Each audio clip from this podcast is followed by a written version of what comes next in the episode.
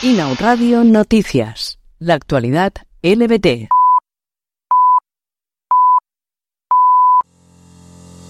La estrella del pop Kim Petras se convierte en la primera mujer trans en ganar un Grammy. Lo ha hecho junto al cantante Sam Smith por su canción Unholy en la categoría de mejor actuación de dúo o grupo pop.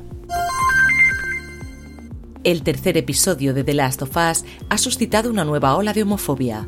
La historia de amor que retrata este capítulo de la serie de HBO ha sido fuertemente criticada en redes sociales, aludiendo a la inclusión forzada, y ha recibido una lluvia de reviews negativas en las principales páginas de crítica audiovisual.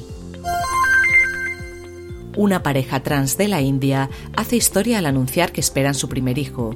Se trata del primer caso documentado de embarazo de un hombre trans en un país cuya legislación no cumple con las normas equitativas para personas LGTBI.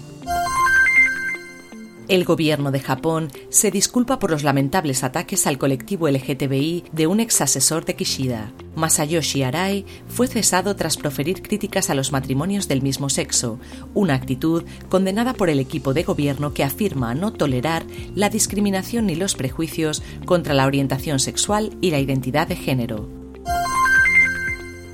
Estudiantes de la Universidad Nacional Autónoma de México denuncian la aparición de mensajes de odio en las paredes de los baños neutros desde su apertura.